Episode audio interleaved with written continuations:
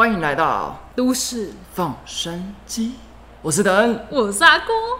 你会不会参加了很多活动，为了要认识朋友、结交人脉，花了很多时间，可是到头来却是一场空呢？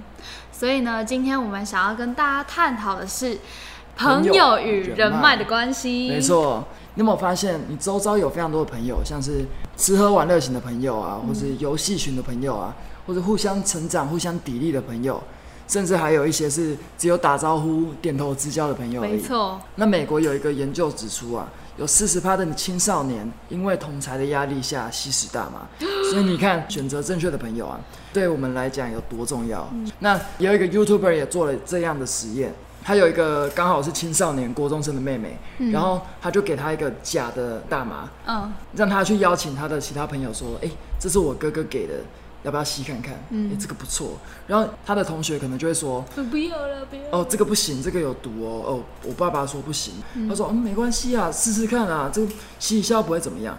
结果他实验的这些小朋友，大部分都要准备吸下去了，这样，嗯，所以这就证明了一件事情，就是我们挑选怎么样的朋友，对我们来讲影响非常重要。嗯，对啊没错。像我觉得我自己是一个很容易受到影响的人，可能说我身边的朋友是一个比较容易抱怨的朋友，可能他可能会每天抱怨，或者是长期的对我抱怨。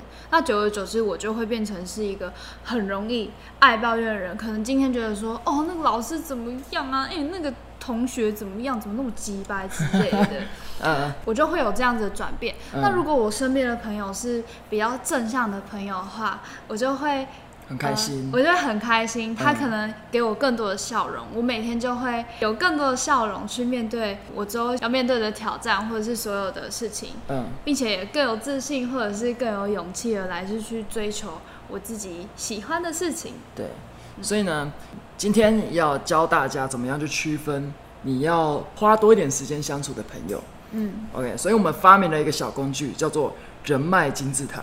我我我我人脉金字塔。好，那这个小工具呢，可以这样子看，这也是我们自己在区分朋友的时候会用到的一个思考方式。嗯那这个金字塔呢，你可以把它分成三等份，从上到下就是一二三这样。嗯，那最下面那一等份呢，就第三等级的朋友，我们可以把它叫做友好型的朋友。友好型的朋友。对，就是一般我们可能会打个招呼而已啊，不太熟的朋友，点头之交这样。嗯那其实呢，我们跟他不太熟，可是我们也是要跟他保持良好的关系，因为你不知道什么时候会跟他讲到话，或是你会问他问题，而且你就是树立敌人，其实对你没有益处。对，没有没有帮助。嗯那第二类型的朋友呢，我们叫做交流型的朋友，就是你平常最常相处的朋友，会跟你一起谈心啊，然后有共同话题、共同目标，嗯然后有共同兴趣这种朋友，我们把它归类到交流型的朋友。交流型的朋友，那这些朋友就是特别需要慎选，这些人呢会影响你特别特别的深，因为我们就是物以类聚嘛。所以大家要在做什么事情，你就会跟着做。今天大家一起去看动漫，然后你就哦，你追到哪里，然后聊的都是动漫。今天大家一起来玩音乐、玩乐团，你就说，哎、你最近有听到什么样的乐器啊？就不错的啊，哪边有在开演唱会啊？我也想去凑一咖、啊，这样。所以交流型的朋友对我们来讲是非常重要的，一定要慎选交流型的朋友。因为你也会喜欢这件事情，所以说你会困在一个朋友的舒适圈里面，嗯嗯，你就会很容易受到他们的影响。对，那第一层朋友呢，我们叫做人脉型朋友。人脉型朋友，顾名思义就是人脉嘛，所以我们互相都会提供价值。嗯，啊、好比说我们一年级在我们在大一的时候，嗯。我们有参加一个读书会，然后这个读书会的创办者，我们都叫他大哥。嗯。然后这个大哥啊，他其实是一个非常资深的一个保险人员，所以他做人处事啊，跟与人沟通，就是人非常的滑顺。嗯。你就可以在他身上看到说，他非常会待人，而且他不会有上对下那种关系，就是不会跟你讲话是，哎呀，你就应该怎么样啊，或者怎样。他有很好的历练跟很好的成功的思维，因为他就是已经是一个成功的人士。对，其实我们没有跟他相处很久，一个礼拜顶多就看到他一次而已。可是我们有未来规划啊，或者我们有财经方面的问题啊，或是我们未来要怎么做的一些想法，我们都可以跟他讨论。嗯，都会想要问他。对他也会给我们一些真的还蛮不错的建议。嗯对啊，那接下来我想要跟大家分享一个故事。大家有没有听过一个人叫做 Gary V？有，他就是一个网络行销大师。我就有看到他一个故事，就是他毕业后，大学毕业后，他就在他爸爸的一个酒铺里面上班，就当那个店员呐、嗯，然后呢，有一天他的好几个朋友就来，然后就很潇洒的开着很多台很好看的车啊，然后就跟他讲，哎、你怎么还在这边打工啊？在那边搬货，哦对，就很呛。然后 Gary V 就是也没有多说什么，因为他知道他的目标是要打造一个网络的行销，然后个人品牌，嗯所以他也没有受他的朋友影响，嗯即使就是一样在帮他朋友搬那些酒、搬搬货到那些很好看的车子上面。那朋友也对他酸言酸语，就是啊，他还还在这边搬货，就是穷小鬼这样。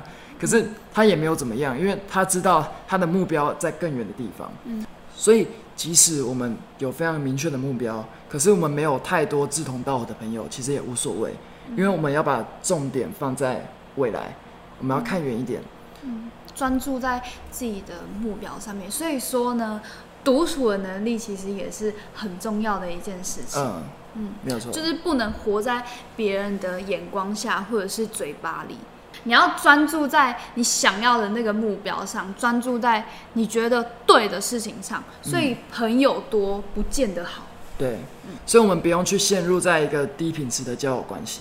就像大家有没有一个经验，就是假设我是国小生，然后六年级哦，好不容易毕业了，参加完毕业典礼，然后大家就就散了嘛，然后大家要升国中了，小六还是会签那个什么毕业簿啊，那什么。呃，毕业纪毕念毕业纪，念册，然后在上面签名，然后一定要留言，要寄信给我，之后还要联络，然后毕业之后那边哭啊，没有再联络了啊，之后不会再见到面，之后还真的没有见到面就，说再见拜拜，就再见拜拜再见拜拜。嗯一上了国中，大家就没有再联络，对啊，对啊，真的。国中到大学，就到高中就也也也就没有再联络了。其实高中同学也已经很少有在联络的。对啊，所以其实我们不用太在意说自己没有比较好的朋友或是怎么样，因为换一个环境，就是朋友就都不一样了。